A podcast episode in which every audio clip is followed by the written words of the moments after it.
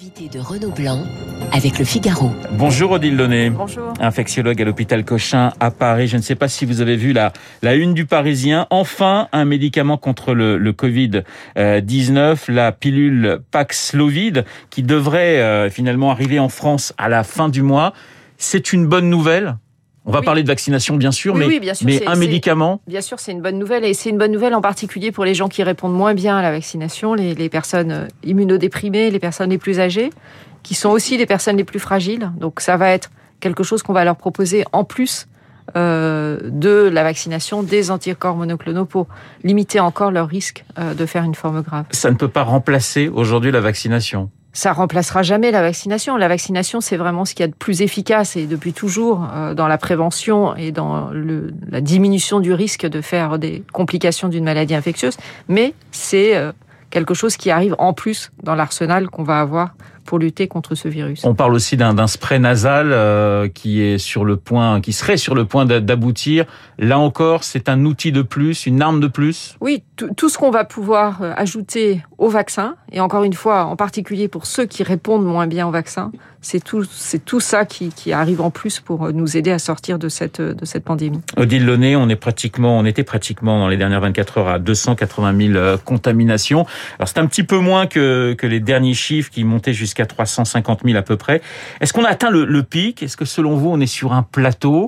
Euh, Comment voyez-vous l'évolution de la déferlante Omicron Alors moi, j'ai pas d'avis personnel. Ce qu'on voit, c'est que dans les hôpitaux, euh, c'est plutôt en train de ralentir. Donc les hôpitaux sont par contre encore pleins. Il y a encore énormément de patients. 24 000 patients à l'hôpital. Voilà, donc hein. c'est énorme et ça, ça désorganise complètement les, les hôpitaux. Ça oblige à déprogrammer euh, d'autres malades, ce qui aujourd'hui pose un vrai problème de la prise en charge de ces patients. Certains ont été déjà progra- déprogrammés plusieurs fois, donc on, on a vraiment une, une problématique majeure. Mais euh, depuis euh, la, fin de la semaine dernière, on n'a plus, plus d'augmentation du nombre d'hospitalisations. On a un plateau, voire même une diminution du, nombre de, gens qui arrivent à l'hôpital et qui sont hospitalisés, y, compris en réanimation.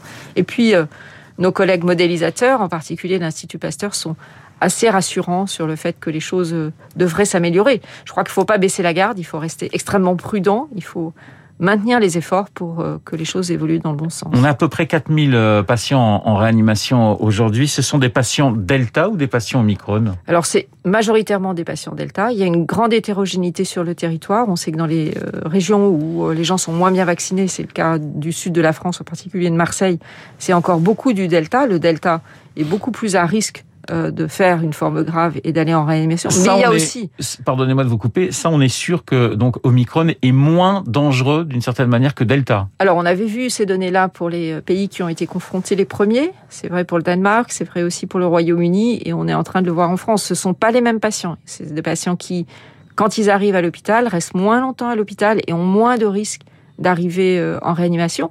Mais il y a quand même des patients Omicron en réanimation, et là encore, chez les gens euh.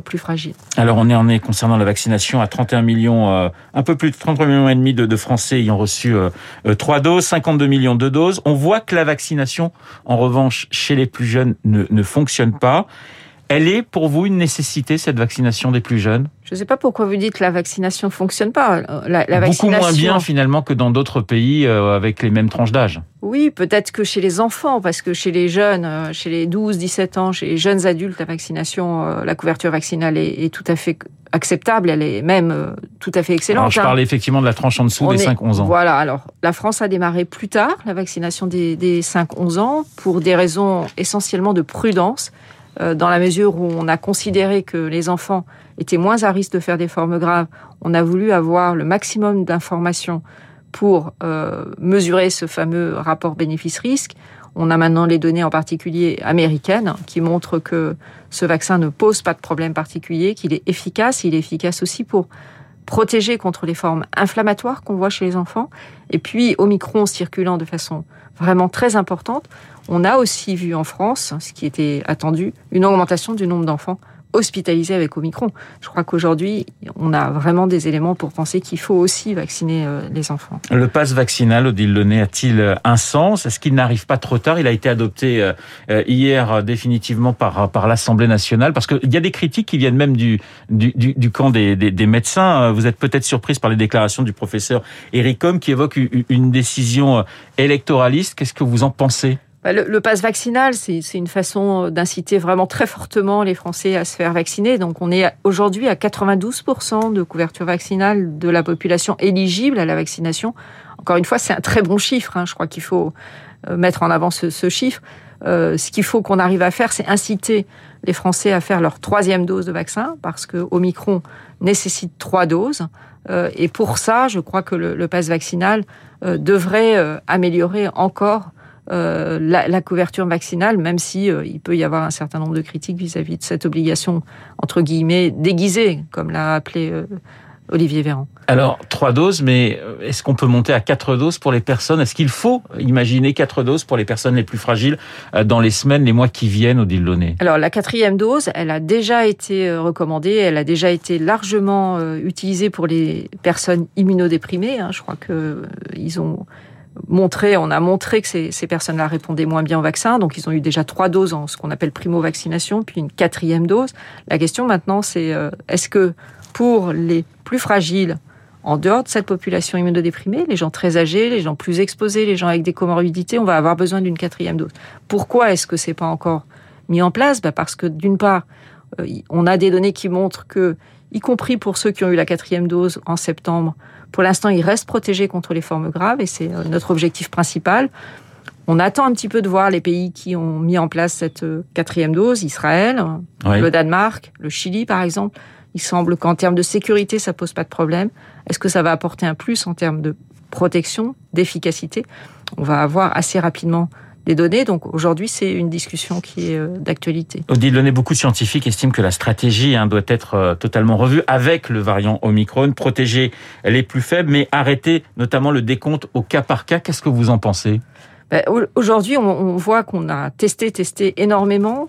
Je crois qu'il faut continuer en tous les cas dans les quelques jours qui viennent. Et puis ensuite, euh, lorsque les choses iront mieux, on va peut-être pouvoir alléger ces tests et puis les réserver justement aux gens les plus fragiles, les contacts des, et les contacts fragiles pour lesquels on pourra soit proposer ce nouveau euh, traitement antiviral, soit proposer ces anticorps monoclonaux qui, pour certains d'entre eux, peuvent rester efficaces pour éviter euh, les, les, formes compliquées. Les Il y a eu graves. beaucoup de, de, questions autour de l'école. On a vu des, des, enfants se faire tester 5, 6 fois, 7 fois en, en, en une semaine. Est-ce que vous vous êtes dit, euh, là, il y a quelque chose qui ne va pas ou de toute façon, on peut pas faire autrement? Bah, la situation des écoles est, est, vraiment très compliquée. La France, depuis le début, et ça a été beaucoup euh, contesté, mais a mis en priorité euh, le maintien euh, de l'ouverture des écoles pour un certain nombre de raisons et en particulier pour la santé des enfants. Donc il y a des critiques qui ont été beaucoup émises. On a critiqué le fait qu'on avait laissé ouvert les écoles sans avoir mis en place finalement euh, les installations nécessaires. On disait que l'intendance ne suivait pas voilà, en, quelque, en donc, quelque sorte. Bon. Ouais. Et puis euh, et puis la protection potentielle euh, des, des enseignants. Donc aujourd'hui, je crois qu'il y a vraiment la prise de conscience de d'essayer d'améliorer les choses. Euh, les enfants sont encore, on l'a dit, quasiment très peu vaccinés, donc ils sont aujourd'hui le, le, le, principal réservoir de cette, de cette infection. Bon, maintenant que les choses sont en train de, de plutôt de diminuer, euh, je crois qu'on on va probablement pouvoir alléger ces euh, systèmes de, d'autotest et de tests systématiques qui est, est difficile à mettre en place. Qu'est-ce que vous pensez de l'Espagne et de sa stratégie de veille, de veille sanitaire, avec cette idée d'arrêter justement de, de, de, tester tout le monde? Est-ce que c'est un, un, un, exemple qui vous intéresse, le cas de l'Espagne? Oui, bien sûr. Je crois que de toute façon, dans cette pandémie, euh, c'est extrêmement important de regarder de façon très attentive les choix que font d'autres pays, puisque chaque pays fait le choix qui lui paraît euh, le plus adapté à une situation. Euh, L'Espagne a énormément vacciné, euh, donc peut-être aussi que pour l'instant, ils sont pas exactement dans la même situation que la nôtre et ils ont énormément vacciné les enfants en particulier. Donc leur situation est pas tout à fait la même et il faut adapter les recommandations à notre situation, en particulier de, vaccination. Vous parliez de l'hôpital euh, en début d'interview, Odile Launay. Il y a le coup de gueule de plus en plus fréquent hein, de, de, de, médecins qui estiment qu'on en fait trop finalement sur le Covid en gardant trop de, lits et, que, et que justement cette épidémie eh bien, retarde l'intervention sur d'autres maladies euh, qu'on ne diagnostique pas assez. Des médecins qui craignent d'ailleurs une surmortalité concernant euh, les cancers et, les maladies cardiaques. Il y a, une vraie inquiétude de, beaucoup de médecins concernant justement une priorité qui serait trop donnée au Covid en quelque sorte. on, on l'a dit, c'est vrai qu'à chaque fois qu'on a une nouvelle vague, ben, on déprogramme les autres euh, prises en charge. Euh, au détriment, bien sûr, de, ces, patients. Euh, le, Covid, en fait, est une maladie qui va nécessiter une prise en charge en urgence. Donc, on, on peut difficilement refuser l'hospitalisation en urgence de ces, de ces patients. Mais ça met en cause, effectivement, la, le fait que ces personnes sont avant tout des personnes non vaccinées et que euh, ça peut quand même poser des questions éthiques de savoir si on va favoriser euh, la prise en charge de personnes qui ont refusé la prévention, la vaccination, au détriment de, personnes qui, elles, finalement, voient leur prise en charge reportée, décalée, et dans certains cas avec un impact sur euh, la qualité de la prise en charge et leur pronostic. Mais pour vous, c'est une question qui doit se poser, justement?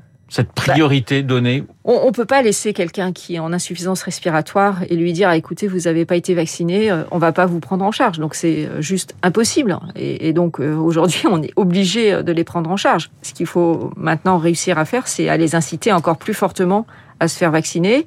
Le passe vaccinal, peut-être augmenter encore toute cette euh, ce qui a été mis en place de l'aller vert, c'est-à-dire essayer de, de trouver ces, ces, personnes et de les, et de les convaincre. Peut-être que le, le, vaccin Novavax qui va arriver là à la fin de mois va permettre de convaincre ceux qui étaient contre les vaccins ARN messagers.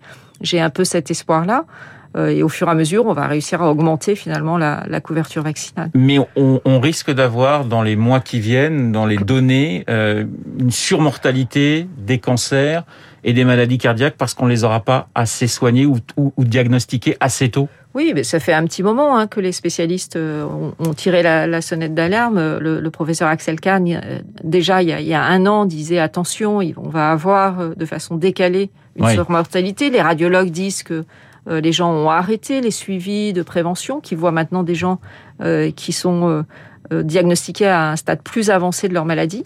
Donc on va avoir très probablement euh, un, un, rebond de mortalité dans ces, ces populations qui n'ont pas été directement touchées par le Covid, mais euh, qui ont subi le, le, retard de leur prise en charge. Odile Launay, la dernière vague. On entend de beaucoup de politiques et même certains médecins dire la cinquième vague est, est peut-être la, la, dernière. Est-ce que pour vous ça a vraiment un sens de tenir ce genre de, de, de propos? On a tous envie de croire que c'est la dernière vague. Oui, mais c'est de la méthode Coué ou c'est un petit peu plus bah, c'est aujourd'hui c'est difficile de dire. C'est vrai qu'on va avec entre le vaccin, entre l'infection, parce que énormément de gens s'infectent avec Omicron, on va avoir quand même un niveau de la population qui va être immunisée contre ce virus qui euh, augmente de façon très importante. Donc l'inquiétude évidemment, ça serait d'avoir un nouveau virus qui serait complètement différent avec des mutations qui échappent complètement oui. à cette immunité. Euh, les virologues euh, sont, sont, assez euh, finalement confiants sur le fait que ça, ça, ça, va, ça a peu de chances d'arriver. Mais euh, c'est pas non plus euh, zéro chance. Donc euh, euh, voilà, restons quand même prudents, mais euh, on espère vraiment que cette, euh, cette vague Omicron va pas faire disparaître la, le virus. Hein. Ouais. C'est pas du tout la question. Mais en tous les cas, va nous permettre de reprendre une vie, une vie normale et d'éviter ces vagues successives qui paralysent le pays et, et, les soins. Mais quand on a par exemple 9% à peu près du continent africain qui est aujourd'hui vacciné, Comment ne pas imaginer que d'autres variants puissent, puissent, puissent venir finalement? Bien sûr, mais ceci dit, euh, sans aller en Afrique, le Omicron a énormément circulé, y compris dans nos pays. Pour l'instant, euh, on n'a pas vu de nouveaux variants. Alors ça ne veut pas dire qu'il ne faut pas faire des efforts pour l'Afrique. Et vous l'avez vu, COVAX a envoyé un milliard de doses de vaccins là, en, en Afrique. Donc on espère vraiment que ça va améliorer la, la protection de, de, ces pays. 9%, c'est le chiffre le plus optimiste. Hein 9% du continent africain. Oui, 9% vaccinés, mais ouais. c'est probablement 60% de la population qui a rencontré déjà le virus. Hein. Donc euh, les, les, données qu'on a de séroprévalence, c'est-à-dire la proportion de la population qui a des anticorps dirigés contre le Covid, euh, serait... Euh, probablement supérieur à 50%. Donc 50%, plus la vaccination, plus les efforts qui vont être faits maintenant pour vacciner ces pays, ça devrait quand même permettre euh, de contrôler la, la, circulation de ce virus et de limiter au maximum l'apparition de nouveaux variants. Une dernière question, Diloné. Vivre avec le Covid, ça signifie quoi très concrètement dans les années qui viennent? Bah, si euh, les choses évoluent comme euh, on l'espère, c'est que ce, nouveau coronavirus va prendre la place, en tous les cas va s'ajouter au coronavirus qu'on avait jusqu'à présent, qui était un virus saisonnier, hivernal, automno-hivernal, qui euh, donnait un bon rhume, voilà, parce que l'immunité qu'on a développée jusqu'à présent va permettre d'éviter ces complications et ces formes graves. Mais encore une fois, c'est tout ça, c'est des prévisions pour lesquels aujourd'hui personne vraiment ne sait comment ça va se passer. Voilà, de l'espoir, mais beaucoup de prudence chez vous. Merci Odile Launay d'avoir été ce matin euh, mon invité infectiologue à l'hôpital Cochin à Paris. Il est 8h30 dans un instant. L'essentiel.